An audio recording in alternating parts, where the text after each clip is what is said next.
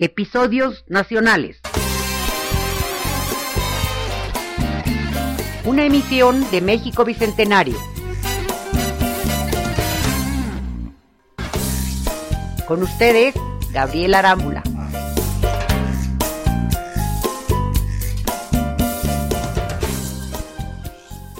Ahora bien, 1915, eh, ya, se, ya, ya, ya Huerta, su dictadura terminó, ahorita hay un problema entre carrancistas y los bandos villistas y zapatistas. Parece ser que medio están ganando la batalla los villistas zapatistas, hace la convención en 1915 en Aguascalientes, donde parece ser que ese año Don Salvador fue como el Edén. Es en 14, ajá. Por lo menos el Edén zapatista, 14-15. Sí.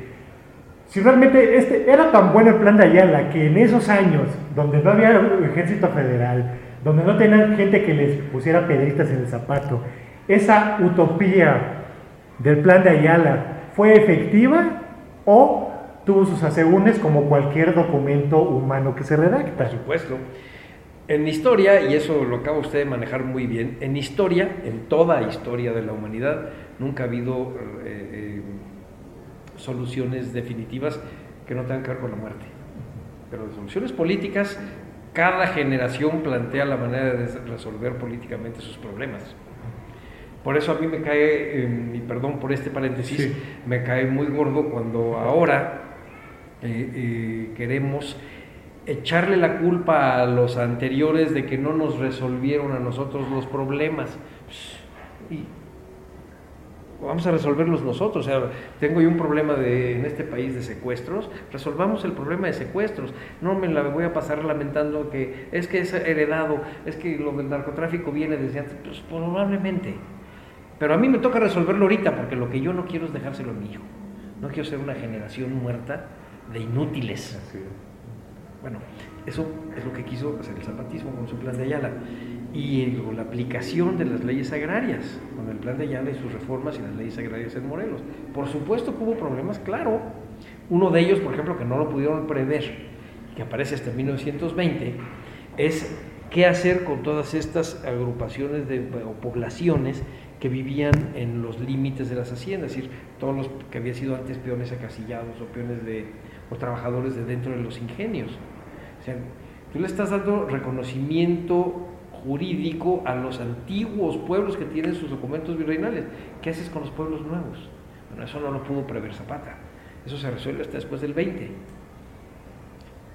Eh, em, muchos pueblos habían perdido sus fondos legales, entonces tuvieron que acudir a la comparación y a otro tipo de asuntos para poder hacer el, el deslinde de sus tierras. Hubo problemas al interior de los jefes zapatistas. Ah, por supuesto. Empezaron a haber este, intereses personales o, o, nos pintan como que todos eran muy unidos, todos eran muy idealistas. Te voy a decir algo. Digo, Genoveva de la ONU era precisamente un amante de la paz. Fue prácticamente lo que se llamó un terrorista zapatista de aquella época. Sí, bueno, por supuesto, volaba trenes y, este, pero... Banderas y todos esos señores. Pero, eh, no, banderas no, banderas no era zapatista. no, sí era zapatista, pero él no hizo eso. Él, Banderas, eh, estuvo eh, operando por esta zona de Xochimilco, él era sinaloense. Juan Banderas, el agachado, le decían así porque era muy grandote y era un poco jorobado. este, no, pero... pero Genovevo sí fue un terrible, ¿no? Y Varona, y Eufemio, y bueno, la revolución es la revolución, decía Luis Cabrera todos eh, eh, los jefes revolucionarios llegaban a un momento dado en que, sobre todo en estos grupos de campesinos armados, en donde el territorialismo es básico y cuando tienes territorios encimados hay celos y hay una serie de, conflictos. Ahí lo interesante es que eso no reventó en una suerte de guerra interna porque el plan de Ayala y Zapata fueron el punto de, comunión. Pero eh, de que tuvieron pleitos fueron terribles. Ahora, yo recuerdo que, ah, no voy a dar nombres, pero un muy querido amigo mío historiador decía que eso eh, eh, era, digamos, el, no solo el negrito del arroz, sino el arroz quemado del zapatismo. Pero yo le recordaba a él, que es estudioso del carracismo, que en 1923 Álvaro Obregón hizo exactamente lo mismo, se deshizo de todos sus compañeros carracistas. De hecho, eh, gran parte del ejército que apoya a Obregón a partir del del ahuertismo son los antiguos zapatistas. entre ellos Genoveva de la O, por supuesto. Pero hay una limpia terrible en el ejército carrancista y se lleva entre las patas desde eh, gente tremenda, eh, tenía el carrancismo, hasta gentes valiosísimas como Alvarado, este, ¿entiendes? Bueno, pero el grupo sonorense sí se distinguió por, por sangriento. Los zapatistas fueron así de sangrientos que los ¿Y sonorenses. Villa? Villa no se deshizo después de sus, hasta de sus compadres al final. Es que la guerra es la guerra, maestro. Llega un momento en que la guerra agota y la guerra empieza a comer, a devorarse a sí misma. Sí, a ver quién es el más fuerte ahora del grupo Sí, victorioso. en realidad, ¿no? este, mm, yo pienso que, eh, y eso por estar viendo nosotros aquí, pero eh, si buscamos en cualquier guerra civil o en cualquier revolución soviética, la China, etcétera, ese tipo de purgas y de, y de conflictos internos existen, a veces son por intereses, a veces son ideológicos, a veces son territoriales, a veces es porque me caes gordo. Es humano. sí, claro, es inevitable. Y se mueve lo humano, el poder es una, es una fuerza de lo humano, es un ejercicio de lo humano. Y el ejercicio de lo humano lleva todos sus, los defectos y las virtudes. Por eso existen las instituciones, para poder ac- acotar el poder. Porque ¿Y, y, y le ganó a Zapata el ejercicio del poder? a Zapata no, pero ¿Alguna vez le ganó? zapatistas. A Zapata, ¿no? Sí fue impoluto Zapata toda la No, vida. no, bueno, no sé qué quisiéramos decir con impoluto. O sea, nunca tuvo de- deseos del poder, nunca tuvo deseos No. de quedarse con el movimiento. No. Eh, no, nunca, eso sí no, le No. interesó. Es, a ver, este, Sí. haz de cuenta que tú me preguntaras a mí si yo tengo deseos de ser director del Castillo de Chapultepec. Ya soy director del Castillo de Chapultepec, entonces me estás preguntando Pero algo que, y ¿usted tenía que deseos de quedarse 10 años en el puesto? ¿O 15 30. o 20? No, no, ya en serio. Este, no, quizá no tanto ¿No? manejar tiempos, pero lo que no puedo eh, eh, poner en duda es mi deseo de ser lo que ya soy. claro, claro. Este, decir que Zapata tuviese deseos de, de ser presidente, no, nunca tuvo. Eh, decir que Zapata tuviera deseos de poder, bueno, el ser un caudillo es tener el poder. Deseos de ser cacique de Morelos, a lo mejor va- vamos a bajarle un poquito el nivel. No, mejor eh, ser eh, estás, to- cacique. estás tocando un asunto que es interesante. El caudillo es en la guerra lo que un cacique es en la paz. Finalmente Genovevo de la O termina desdoblándose en un cacique. Sí, claro. Y este, los Obregón y los y dame los nombres que quieras. El caciquismo es un fenómeno social eh, mm, desde muy probablemente desde la guerra de independencia y derivado eh, desde mi particular punto de vista de dos asuntos, de la organización del territorio en intendencias que crea poderes regionales y de la creación de un ejército que en, estos, en estas regiones eh, eh, concentra todas las decisiones. Solamente informa a un virrey que está muy lejos o a un presidente o a un emperador, pero toma todas las decisiones. Entonces crea estos pequeños eh, poderes totalizadores regionalmente, que no acaban de romperse porque hay un pacto confederado o federal. Pero eh, eh, por eso no, no, no se atomizó, pero su tendencia siempre va a ser eh, eh, centrífuga. Y sí, pues sí había caciquismo entonces en Morelos, ¿verdad? Ah, no, bueno. ya en la época de Porfirio, o sea, siempre hubo caciques entonces, o tampoco ahí. Bueno, en la época de Don Porfirio no, porque el grupo dominante eran los asentados. Ajá, no podía haber caciques entonces. Si había caciques, podía ser a lo mejor el cacique de un pueblo, pero cuyo poder Correcto. no caminaba más allá de la calle, de la última calle de ese pueblo. Entonces, no. No había manera. Pero lo que sí podemos decir de Emiliano Zapata es que sí se volvió muy paranoico, ¿no?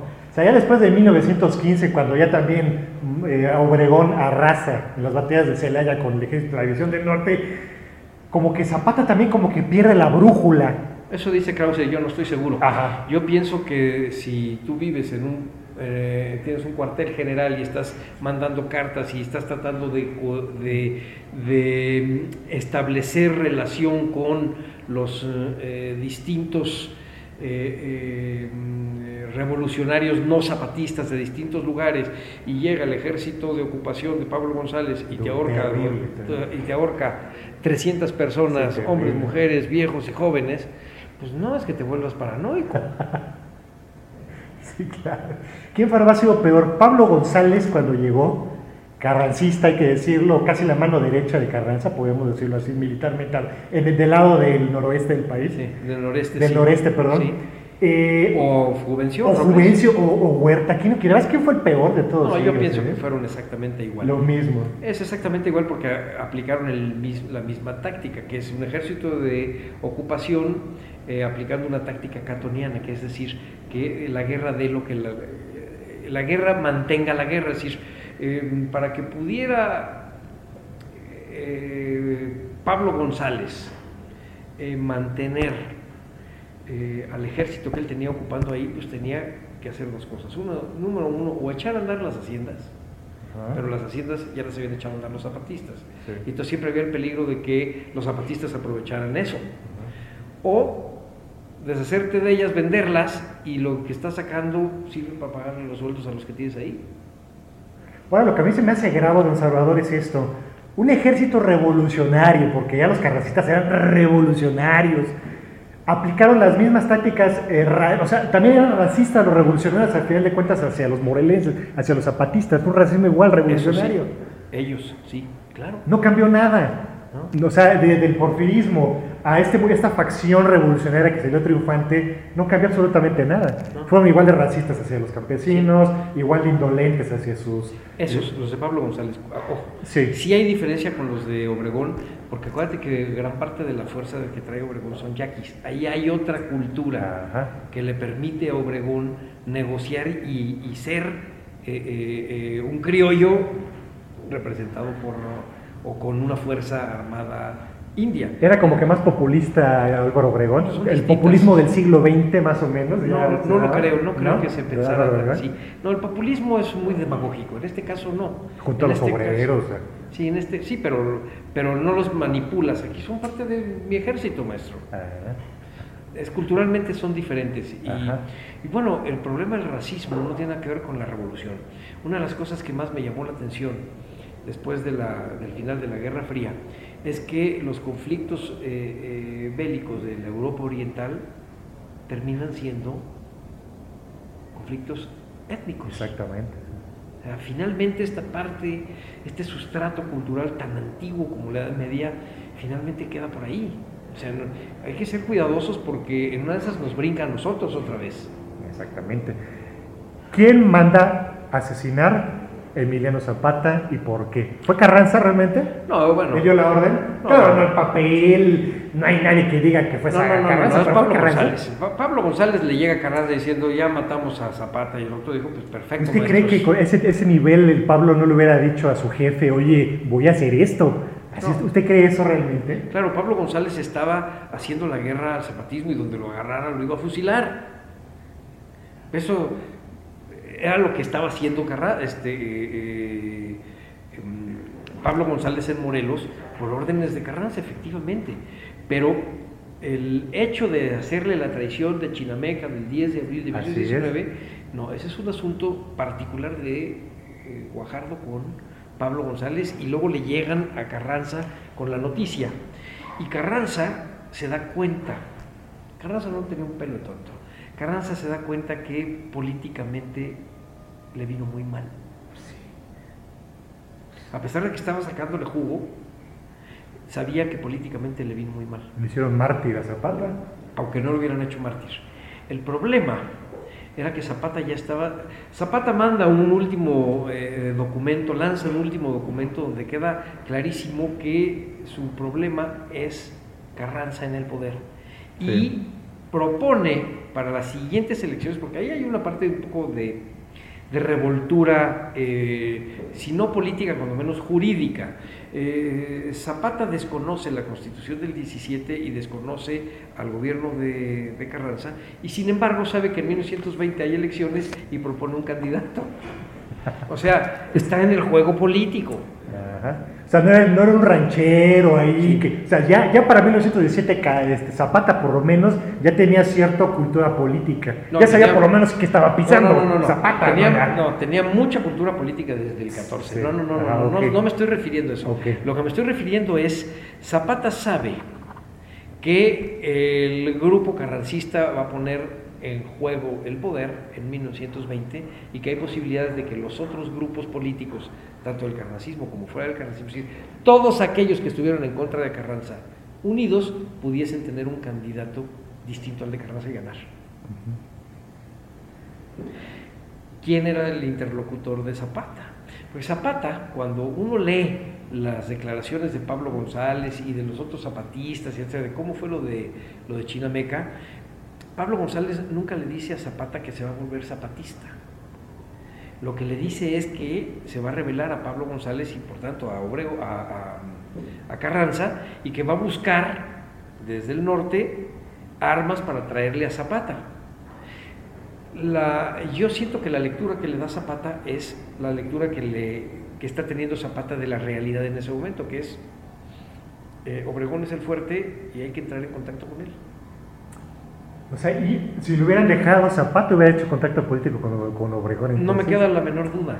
Por eso, cuando Obregón es perseguido al año siguiente, en lugar de irse al norte, se va atrás de las filas zapatistas. A Guerrero. Y no a Guerrero, pero pasa por, el, por este lado, de la Jusco, y, lo de, y cierra el cerco Genovevo de la O, y es Genovevo de la O el que lo protege. Ah. Porque está entrando a un terreno que era políticamente el terreno de Pablo González, o sea, que era campo minado para Obregón, excepto en las zonas que estaban controlando los zapatistas.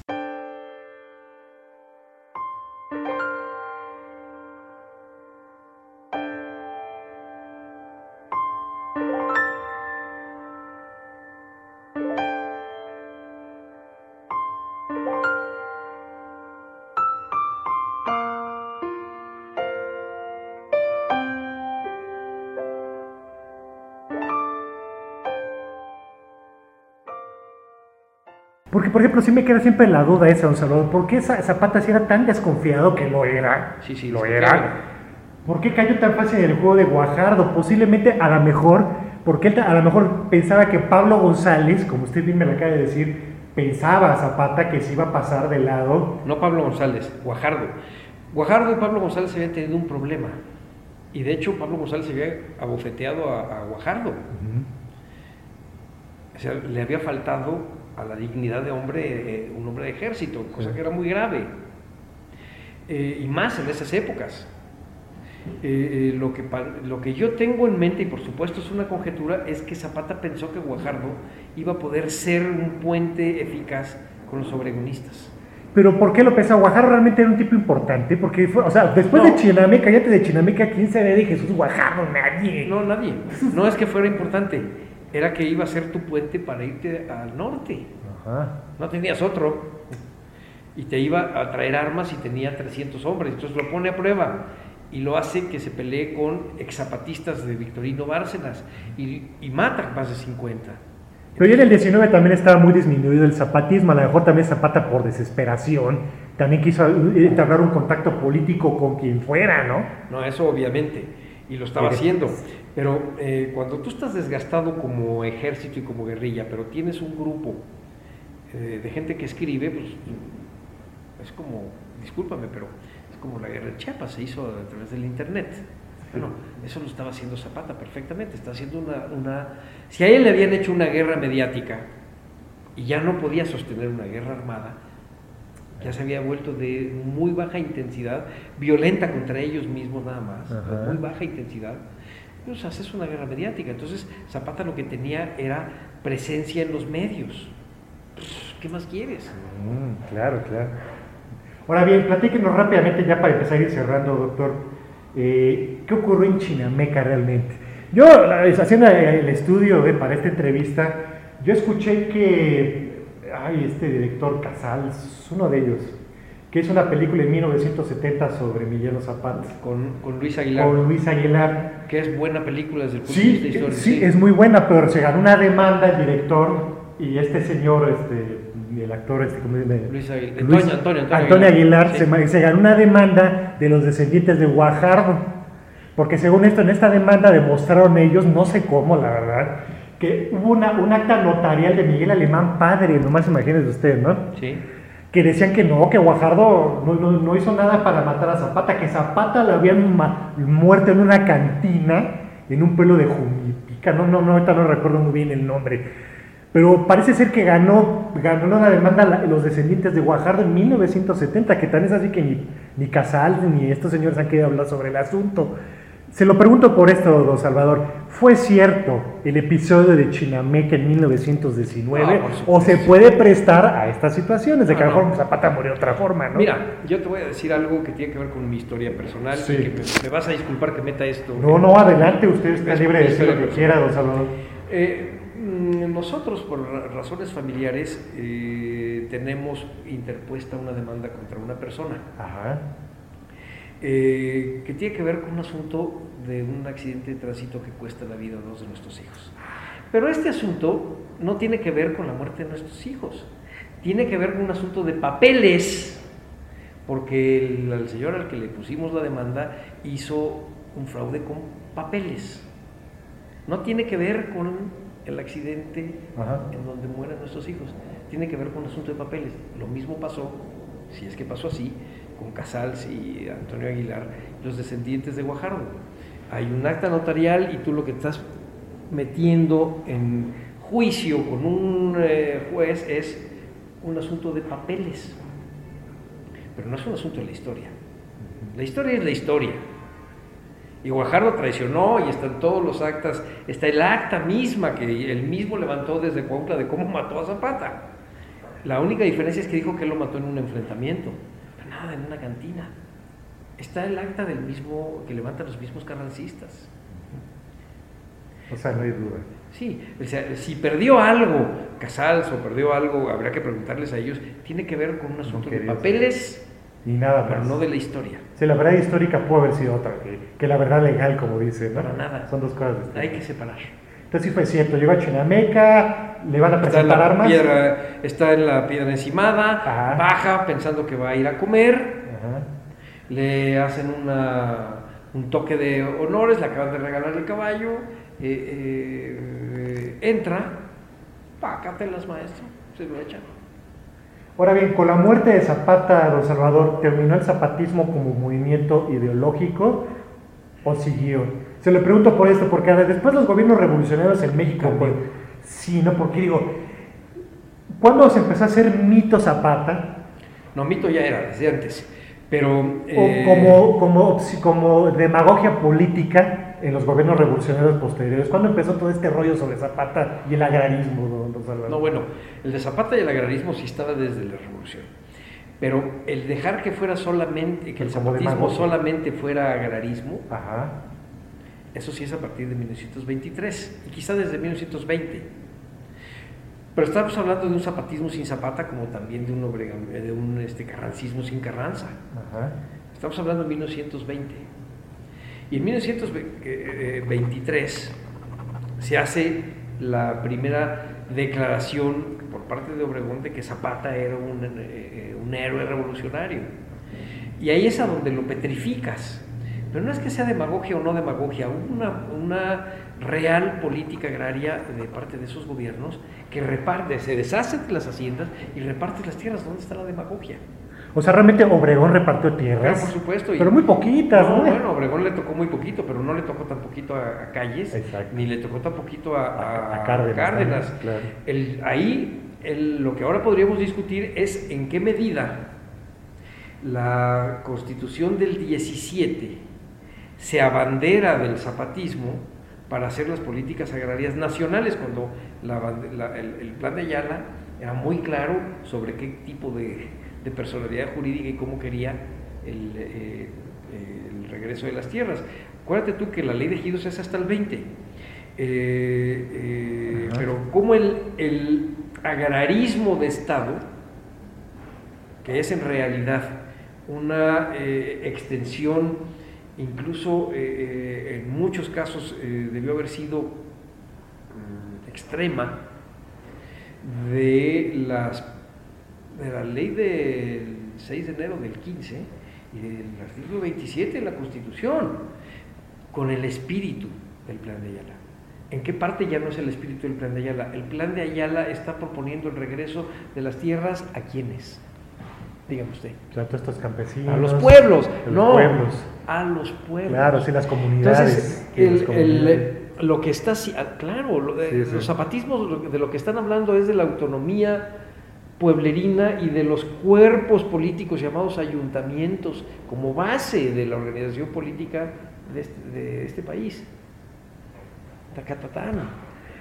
Políticamente Carranza le quitó el- el- la bandera agrarista a Zapata con esta promulgación de la ley del 6 de enero que usted me decía. Fue, fue un no acto creo. brillante de Carranza quitarle esas armas a los zapatistas para que ya no tuvieran más apoyo popular. No, en lo, en lo personal no, pero yo ¿No creo cree que eso ha sido una, una interpretación con la que hemos vivido todos, que es una interpretación y un debate de los historiadores, Ajá. que yo creo que podríamos volver a, a plantearla y volver a y ponerla en, en, en tela de juicio y podría ganar o no.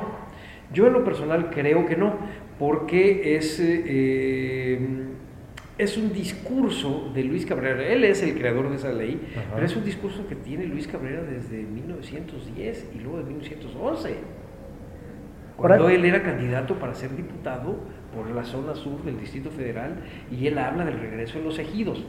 No, yo pienso que es, es absolutamente coherente con el carrancismo el haber hecho esa ley. Lo que pasa es que presionaron a Carranza. No estoy hablando, el carrancismo no es Carranza. Estoy diciendo que es coherente con el carrancismo. Entonces es una ley que aparece en Veracruz cuando Carranza está tratando de armar nuevamente el Estado Nacional y volver a ganar el- la geografía nacional. Entonces requiere, evidentemente, una ley de aplicación nacional en zonas que no son zapatistas, cuidado. Porque lo que quiere es ganarle territorio a la guerra. ¿Y la constitución del 17 ya no incluía estas reformas agrarias zapatistas?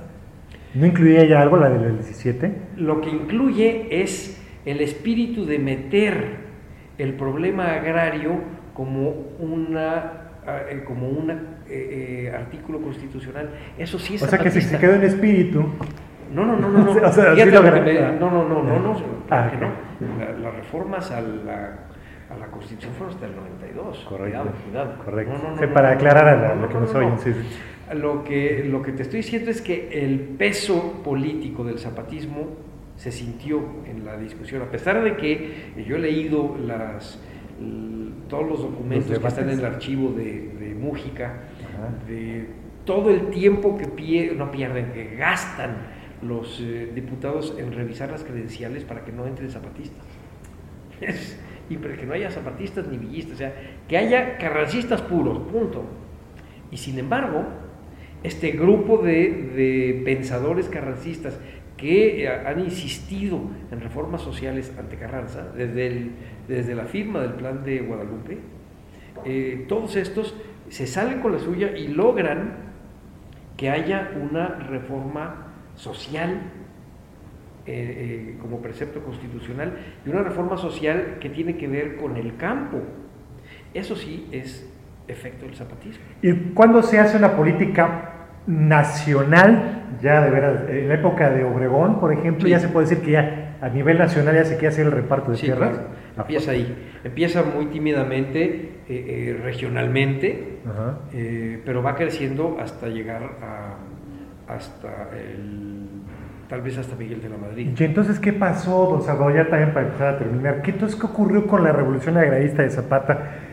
Efectivamente empieza con Obregón, sale con, se, se da un impulso imp- impresionante en la época de Lázaro Cárdenas, todo el mundo lo sabe. ¿Por qué terminó como terminó en la época de, de Salinas de Gortari, que hacen los primeros cambios constitucionales sobre el artículo tercero y eso, eh, el artículo 20 el 27 constitucional? ¿Por qué si terminamos en minifundios? Bueno, ¿Qué porque- pasó? Porque finalmente, de cuando menos de 1982 en adelante, la línea eh, de política económica de este país ya dejó de ser de economía mixta para convertirse en absoluta economía capitalista y, y la- esta eh, eh, reforma, entre otras cosas, lo que trae es la desaparición del campesino. Ya no hay campesinos. Y entonces vamos a la pregunta que me hacías tú al principio de todo esto. ¿Qué va a ser de la figura de Zapata?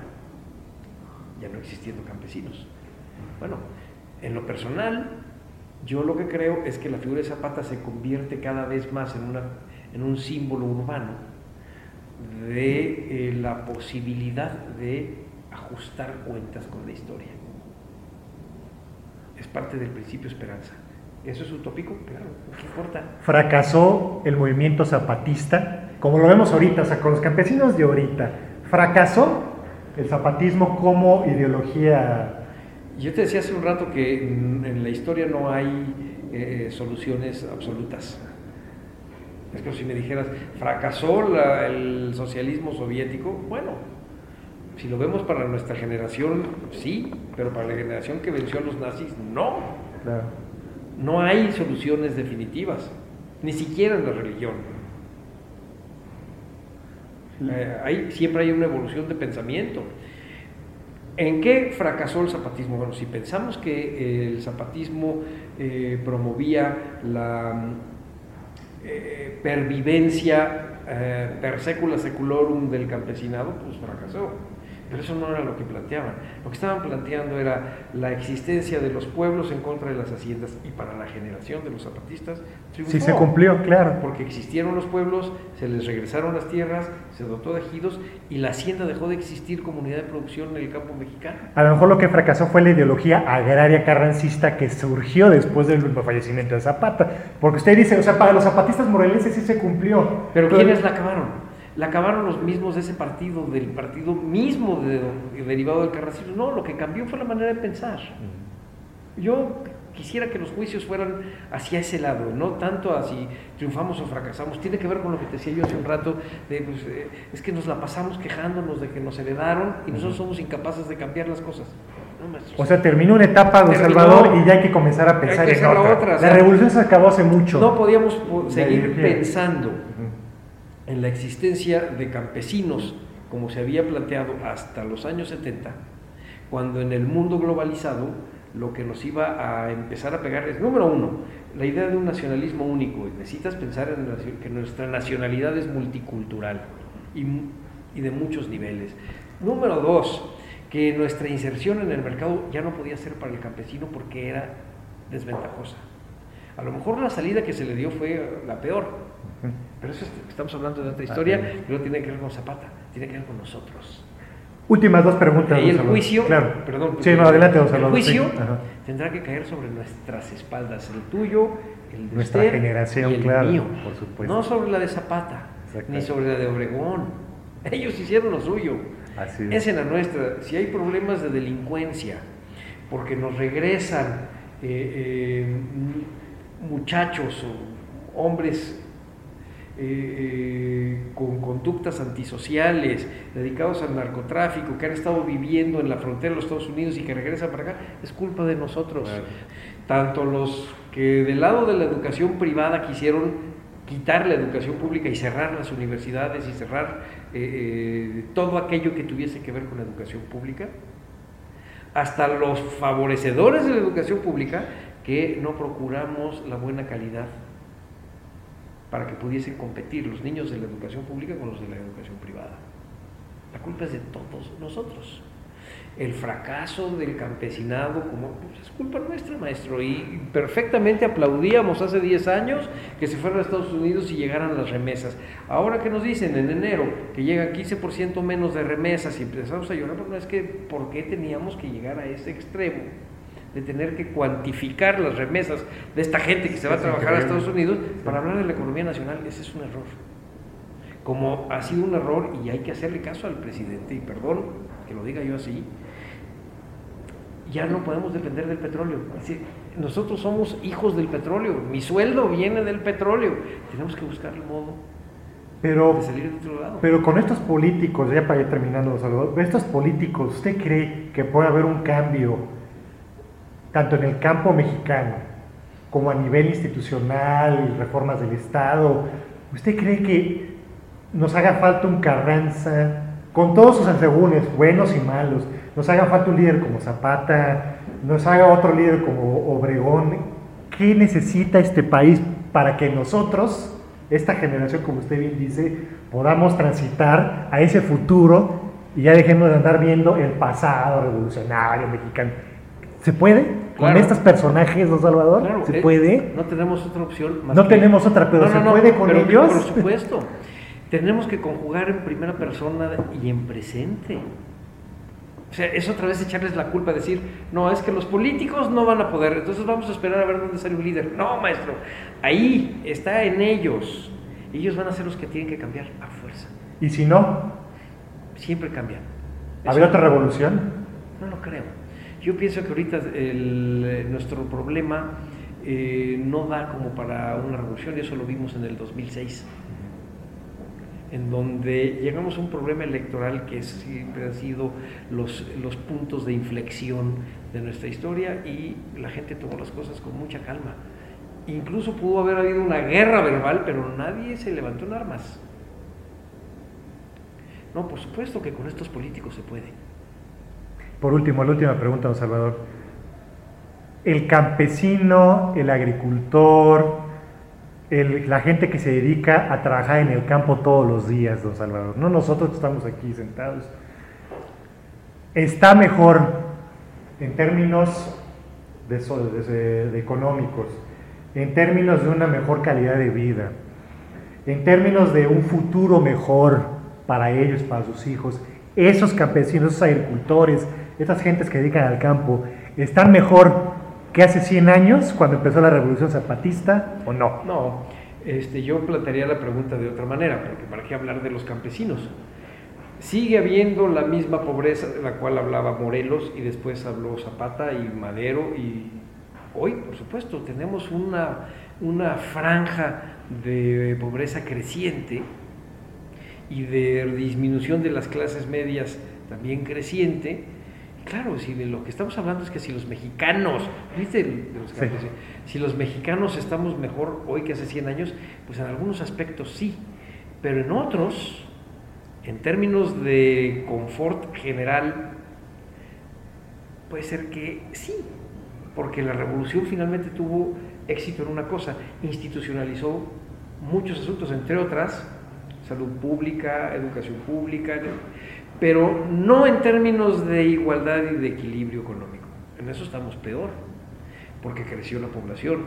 Entonces, en términos de números absolutos, pues eh, hay mucho más pobres hoy que en el porfiriato. En, en términos de números relativos, quizás estamos igual, así en términos de porcentajes. Quizás estamos igual que en el porfiriato. Eh, eh, lo que no se resolvió en el siglo XX fue el asunto del desequilibrio social. No es que estemos peor o mejor. Eh, yo lo veo, por ejemplo, con respecto a mi papá. probablemente de cuando yo era niño, a mí me toca todavía vivir una época de, en donde hay movilidad social y quizá yo esté mejor, pero no estoy seguro que mi hijo vaya a estar mejor que yo. Pero los problemas son más más complicados ahora. No hay trabajo. En aquella época sí hubo. Así es. Pero el, problema no está por ahí. El problema está en el, en el planteamiento del equilibrio. A ver, ¿existen las mismas oportunidades para alguien que estudia en el TEC que para alguien que estudia en una, una escuela pública? No lo creo. Había políticas para que fueran iguales, pero no lo creo. ¿Por qué? Porque no hay las mismas posibilidades económicas para uno que para el otro eso es lo que hay que resolver, el problema del equilibrio. Necesitamos otro modelo, don Salvador. Ya necesitamos otro modelo, definitivamente. Y el modelo lo puedes plantear en una mesa, no necesariamente lo tienes que plantear con un rifle. Exactamente. Entonces, por tanto, sí son estos políticos los que tienen que hacerlo. Correcto. De verdad, le agradezco muchísimo su honestidad, don Salvador, sus puntos de vista y ojalá no sea lo último que la entrevista que nos pueda conceder, porque se quedan muchos datos en el tintero, pero creo que nuestros amigos habrán dado una idea general de lo que constituyó el zapatismo, por qué ejerció una influencia tan grande y por qué deberíamos de ahorita los mexicanos aprender de hombres como don Emiliano Zapata, que fueron hombres que trataron de hacer algo, esa su generación trató de hacer algo para cambiar las problemáticas y las dificultades que tuvo ese México de esa época. Ahora nos corresponde a nosotros cambiar esta problemática que tenemos en el siglo XXI. Don Salvador Miguel Rodríguez Mitter, de verdad le agradezco muchísimo su entrevista. Se lo agradezco mucho, buenas tardes, hasta luego.